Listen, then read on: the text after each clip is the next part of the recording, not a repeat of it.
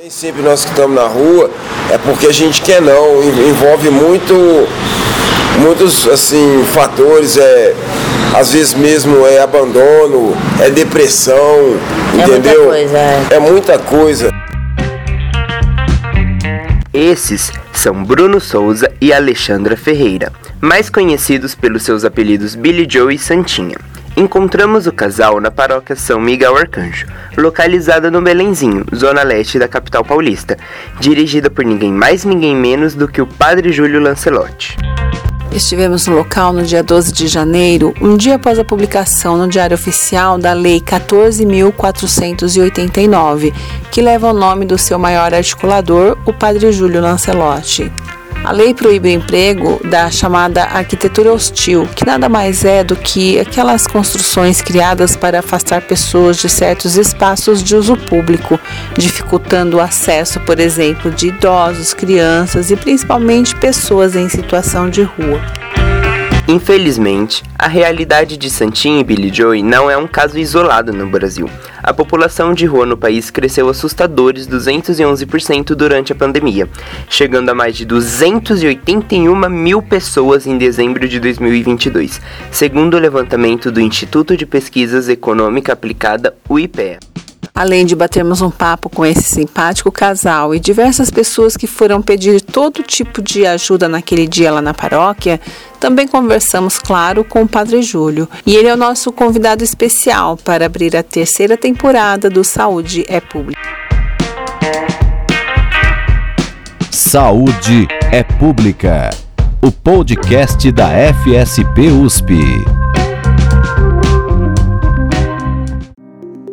Então, ouvinte, como prometido, voltamos com novidades. Nessa nova temporada, mostraremos a transversalidade da saúde pública, entrevistando especialistas, não apenas aqui da faculdade, mas também de outras unidades da USP e de instituições que tenham atuação direta ou indireta relacionada à saúde pública. E para irmos além muros de fato, decidimos sair um pouquinho das paredes da faculdade e viajar de metrô até a Zona Leste, no bairro do Benlenzinho, perto do coração da Moca, onde entrevistamos o nosso ilustre convidado deste episódio. E outra novidade é que mostraremos alguns temas em formato de série ou mini especiais. Por exemplo, Padre Júlio abre o um mini especial sobre a fome. Esta série continuará com a professora Dirce Marchione, coordenadora do recém-criado Instituto Nacional de Ciência e Tecnologia, intitulado INCT Combate à Fome, que será sediado aqui na FSP USP. E na sequência teremos uma entrevista com o professor Ricardo Abramovai, novo titular da cátedra Josué de Castro. Ele é craque em desenvolvimento sustentável e economia verde e vai falar sobre políticas públicas de combate ao grave problema que é a fome no Brasil.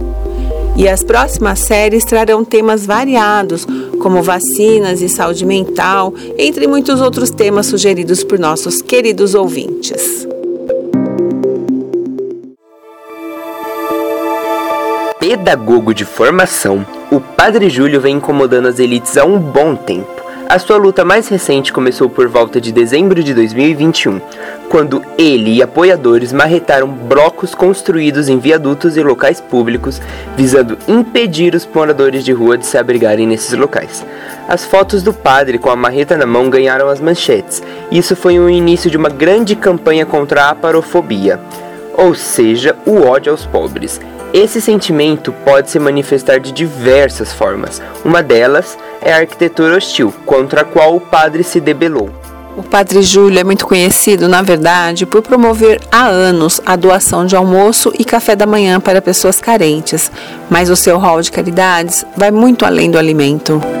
Durante a nossa curta visita à paróquia, uma senhora apareceu para pedir um eletricista, o qual ela não tinha condições de pagar. Um homem pediu uma caixa de canetas para vender no farol. E uma mulher queria roupas e remédios para o seu bebê. As necessidades são muitas e as mais variadas. O casal que citamos no início do episódio, a Santinha e o Billy, contaram que sempre aparecem por lá mas não só para receber doações, como também para ajudar na paróquia, inclusive com informações e denúncias de lugares que estão cometendo a aporofobia. Eu estou convivendo, esse, esse lado aí tá morando em rua e ver o que o morador de rua passa agora, de, de sete anos pra cá. Entendeu? É, porque quem tá de fora não, não tem nem Antes noção. eu não tinha noção do que era. No começo, quando eu tava construindo ali perto da faculdade de Morumbi, tinha um segurança lá que a gente tava mexendo no reciclado, lembra? Ele e ele afugentou nós. nós. Ah, ouvinte, só mais um recadinho. Fique ligado, no dia 28 de fevereiro, terça-feira, o Padre Júlio estará no auditório João Yunes, aqui da Faculdade de Saúde Pública, a convite da Cátedra Josué de Castro. Haverá uma ampla discussão a partir das 14 horas sobre as estratégias de mobilização de combate à fome no país. O evento é gratuito e aberto a todos. Fiquem ligados nas nossas redes sociais e site que em breve divulgaremos mais informações. Bom, como você já sabe de todas as novidades sobre o Saúde é Pública, fique agora com a entrevista exclusiva que o Padre Júlio Lancelotti concedeu para este podcast. Padre Júlio, bem-vindo ao Saúde é Pública. O senhor vai abrir o nosso terceira temporada, porque a gente vai fazer um mini especial sobre a fome. E com certeza o senhor é uma pessoa muito especial para falar desse tema. A minha pergunta seria outra, se fosse antes do dia 8 de janeiro. Mas diante desses fatos ocorridos em Brasília, eu gostaria de saber a sua opinião, a sua visão sobre, se a gente pegasse um retrato desse momento hoje no Brasil. Eu queria ouvir as suas palavras, padre. Então, hoje o retrato é de expectativa na mudança da situação tão dramática que a gente tem. Então, eh, o próprio governo federal coloca o foco na questão da fome, na superação da fome. Então, a gente espera que, eh, depois do que aconteceu dia 8 de janeiro, eh, a gente tire o foco desse terrorismo e tenha controlado essa forma terrorista para combater o outro terrorismo, que é o terrorismo da fome, que é o terrorismo da miséria, que é o terrorismo da desigualdade, que é tão letal, tão destruidor da democracia quanto os atos eh, dos eh, terroristas no dia 8 de janeiro. Então, a fome também é um ato terrorista, também atinge o coração da democracia e é um grande desafio à democracia, porque não pode dizer que há democracia com fome. Se 33 milhões de pessoas estão na fome, mais de 100 milhões de pessoas estão numa situação que se usa esse termo, eu não gosto muito do termo, mas insegurança alimentar, é, isso é um desafio e uma negação à democracia, porque não pode é, ter democracia com uma desigualdade e uma, é, um ato terrorista, porque você jogar crianças na fome, jogar mulheres que não têm como alimentar seus filhos, homens que não têm como alimentar seus filhos, grupos familiares com pessoas idosas, pessoas desnutridas. Então, isso é um atentado terrorista à democracia. Mas assim, padre, sobre aquele cenário que a gente viu né, nas imagens de Brasília e sobre o radicalismo que tem no país hoje, o que, que o senhor pode dizer a respeito? Então, de que nós temos que superar é, essa questão, tem que coibir esses atos como os do dia 8, mas temos que coibir com a mesma presteza é, a dramaticidade da fome, porque um destrói o prédio, outro destrói as pessoas. É, então, padre, eu vi uma entrevista em que o senhor começa com a frase: primeiro, eu quero esclarecer que eu não sou distribuidor de marmitas. O senhor falou essa frase, e que é uma frase que elucida uma missão, né? Uma missão sua e da qual nós vamos falar aqui durante a nossa conversa. Então, usando este gancho, primeiramente gostaria de começar com um depoimento seu é, sobre como foi o Natal nas ruas neste final de ano de 2022. Como testemunha ocular do que. Conte pra gente o que, que o senhor viu atualmente nas ruas, o que o senhor tem visto atualmente nas ruas e se tem alguma comparação. A situação piorou ou melhorou ou está igual? Então, a, desde o golpe que depois a ex-presidenta Dilma, a gente vem num agravamento da situação social, econômica e política. Então, a população em situação de rua aumentou e a pandemia é um agravante, não é a pandemia sozinha, é a pandemia dentro de uma estrutura de desigualdade, porque países com menor desigualdade tem um, um, resultado diferente de países como o nosso, onde a desigualdade é de 1 a mil. Então a desigualdade aumentou, a pandemia agravou a situação e, consequentemente, a população de rua aumenta também. Aumenta... Mas isso é visível? É visível é visível e, e os próprios uh, governos municipais e o próprio IPEA levantam um aumento de mais de 50%.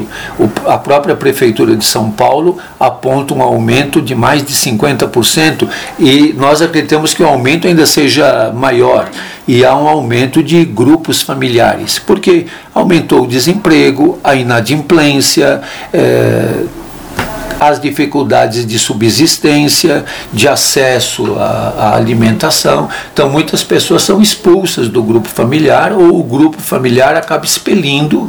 É, para sobreviver. Então, tem muita gente circulando pelo Brasil buscando respostas. E, e, o que a gente vê diariamente é, é são as pessoas é, com dificuldade de subsistência. Sim. E esse Natal, assim, teve alguma coisa que marcou, uma experiência, algo que o senhor viu que o senhor quer relatar? Nós também temos uma prática de que para nós no Natal é, nós não fazemos Natal dos pobres uma semana antes ou 15 dias antes. Nós fazemos o almoço do Natal no dia do Natal fazemos é, a partilha, porque o nosso é, lema principal é conviver. Por isso, quando eu digo eu não sou distribuidor de marmita, porque a gente partilha na convivência. Então, são as pessoas com quem nós estamos convivendo, com as quais nós comemos juntos. Então, nós comemos juntos, porque dar comida para os outros pode até ser fácil. A questão é comer junto e que a comida seja também é, de quantidade e qualidade e que é, comer junto é um exercício de humanização da vida. É um compartilhamento, né? É um compartilhamento onde você come junto. E é interessante que eles sempre dizem para mim: você come muito pouco, é, porque, claro, o prato que eles fazem tem três andares. Ali, o, se eu for comer aquele prato, vai levar uma semana. Então, é, eu acabo comendo menos pela idade, pela complexão física e tudo mais. E, e eles é, comem muito. Por... E uma coisa que me chama muita atenção com a população de rua é que eles gostam de fazer comida. Eles gostam muito de fazer. Nós temos a padaria, onde nós estamos fazendo cerca de 3 mil pães por dia, e fizemos os panetones e tudo mais. E o que é bonito é de que eles percebem rapidamente que o que eles fazem é uma coisa boa cheira bem, todo mundo gosta, todo mundo quer comer. É um prazer então, fazer é, comida. É prazeroso, porque você partilha e, e, aquilo que você fez é uma coisa boa Sim. e todo mundo só fala que você faz coisa ruim de repente começam a dizer que você faz coisas boas também então é, é, é muito terapêutico socialmente muito pedagógico fazer comer junto partilhar e sentir os sabores, as escolhas, as preferências. Que legal. É, padre, recentemente o senhor tá, tem dado diversas entrevistas falando sobre a porofobia, correto? E agora a gente recebeu a notícia de que foi promulgada essa lei, saiu no Diário Oficial ontem, e eu queria saber como é, inclusive a lei ele recebe o seu nome, eu queria saber como é que é, o senhor recebeu essa notícia, é, conte pra gente do que, que se trata tudo isso, e, e com, como que foi que começou toda essa história, apesar que o senhor já divulgou isso muito. Conta pra gente. Então, a porofobia é um termo criado pela filósofa espanhola Della Cortina, que tem um livro que se chama Aporofobia, um desafio à democracia. E nós então fomos, a partir da, da, das propostas da Della Cortina, também vendo e lendo a nossa realidade. Nós temos intercambiado muitas informações com a equipe dela na Espanha, criamos aqui em São Paulo o Observatório de Aporofobia Dom Pedro Casaldáliga, eh, e fomos conseguindo com eh, eh, o legislativo, com senadores e deputados, essas, eh, esse intercâmbio, Aí o, o, senador Fabiano Contarato apresentou a lei, que teve todo um processo no Senado, na Câmara Federal, foi vetada pelo ex-presidente Bolsonaro, o veto foi derrubado, a lei sancionada e agora já publicada no Diário Oficial. Que vitória! E nós conseguimos. É que a derrubada foi rapidíssima, foi em dois foi dias que a lei foi, o veto foi derrubado e não tinha outro jeito, tinha que ser sancionada né, dentro do, do jogo democrático estabelecido na na, no ordenamento jurídico brasileiro. Então, ontem nós tivemos a reunião já com o Ministério Público, já algumas retiradas nós temos conseguido pela exposição nas redes sociais, mas também o Ministério Público tem feito uma nesse sentido. E agora nós estamos em conversas com o Ministério das Cidades e com o Ministério de Direitos Humanos para que haja uma regulamentação e que nós comecemos a fazer uma ação de retirada. A arquitetura hostil ou os, as é, ações hostis de arquitetura, eles são um sintoma da aporofobia. Não são toda a aporofobia, mas são um sintoma e um sintoma de intervenção hostil na arquitetura e que a retirada significa também uma mudança daquilo que a filósofa Della Cortina propõe, sair da hostilidade para a hospitalidade. Então, nós não estamos propondo que as, que as pessoas é, e as famílias, os grupos familiares, morem nas marquises ou embaixo de viadutos, mas de que a retirada desses sinais hostis signifique um compromisso de termos locação social e outras formas de moradia que sejam de hospitalidade. É um símbolo, uma atitude social e pessoal, o senhor quer dizer? É um compromisso político. É um compromisso eh, da política urbana, um compromisso do Estatuto das Cidades, que terão que é, se planejar levando em conta que não podem mais ter sinais de hostilidade. Porque se está precisando, se eles estão precisando morar lá, é porque a questão social é que está defasada, e não são eles que têm que pagar por isso. Então, também. não é, resolver o problema hostilizando, hostilizando. mas é, buscar soluções é, acolhendo. E vocês estão fazendo um levantamento ali, pelo que eu vi o senhor conversando lá com aquele moço Santinha. Eles também ajudam vocês ajudam, a dar essas informações? trazem as informações.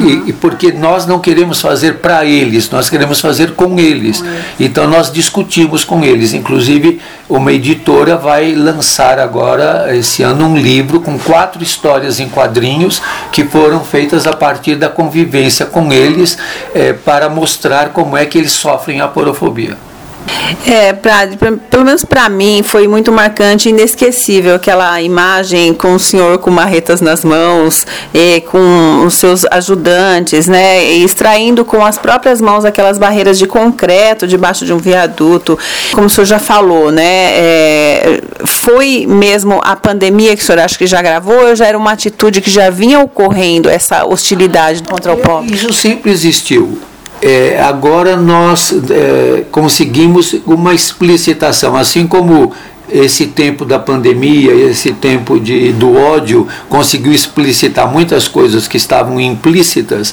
agora eles estão explícitas. É, e é, essa intervenção na arquitetura sempre existiu.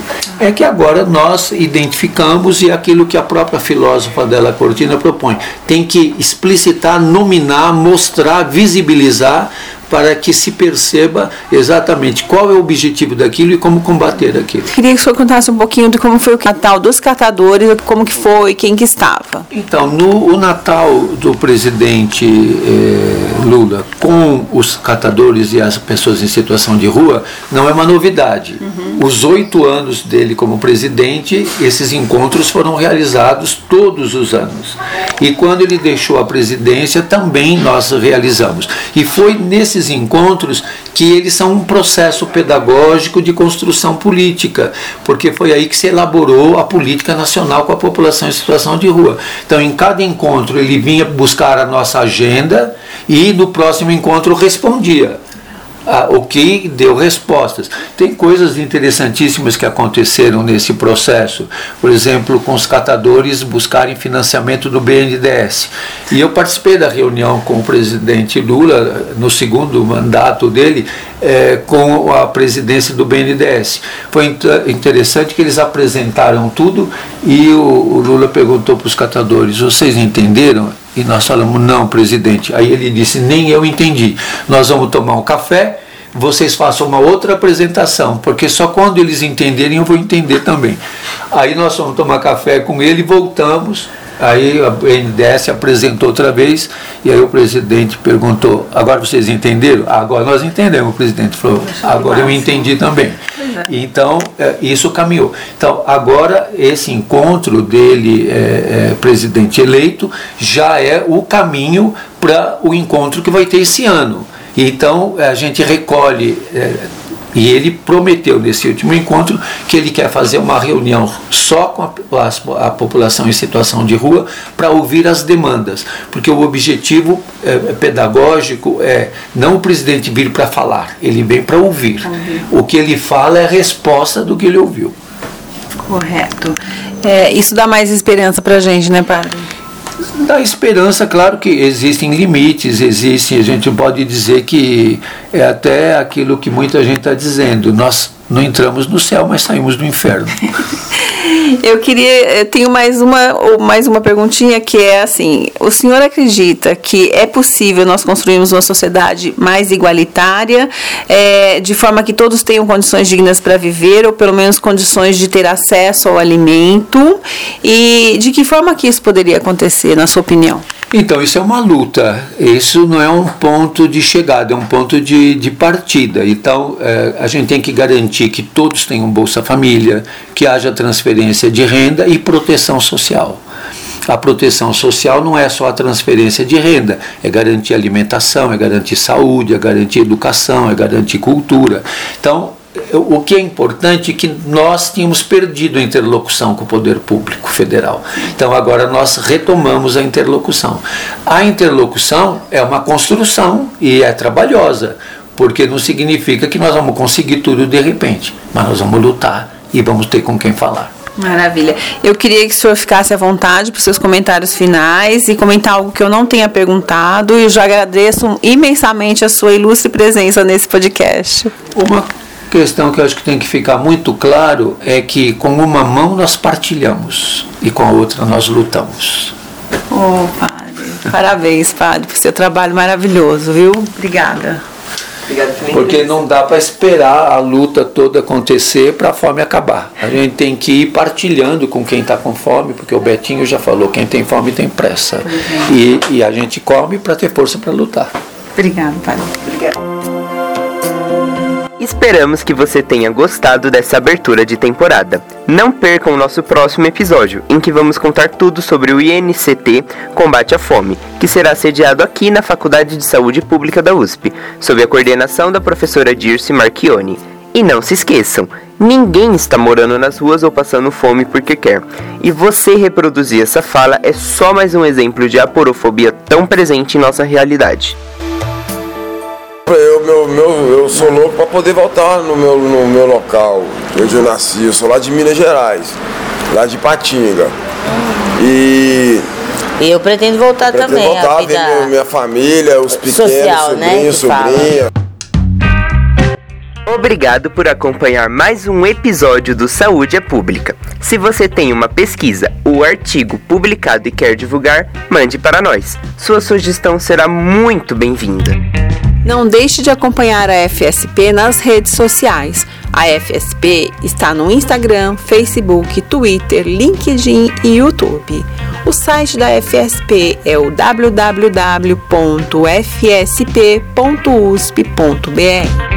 Este episódio contou com a coordenação editorial e entrevista de Silvia Miguel. Roteiro, edição, locução e artes, Silvia e Felipe Velanes.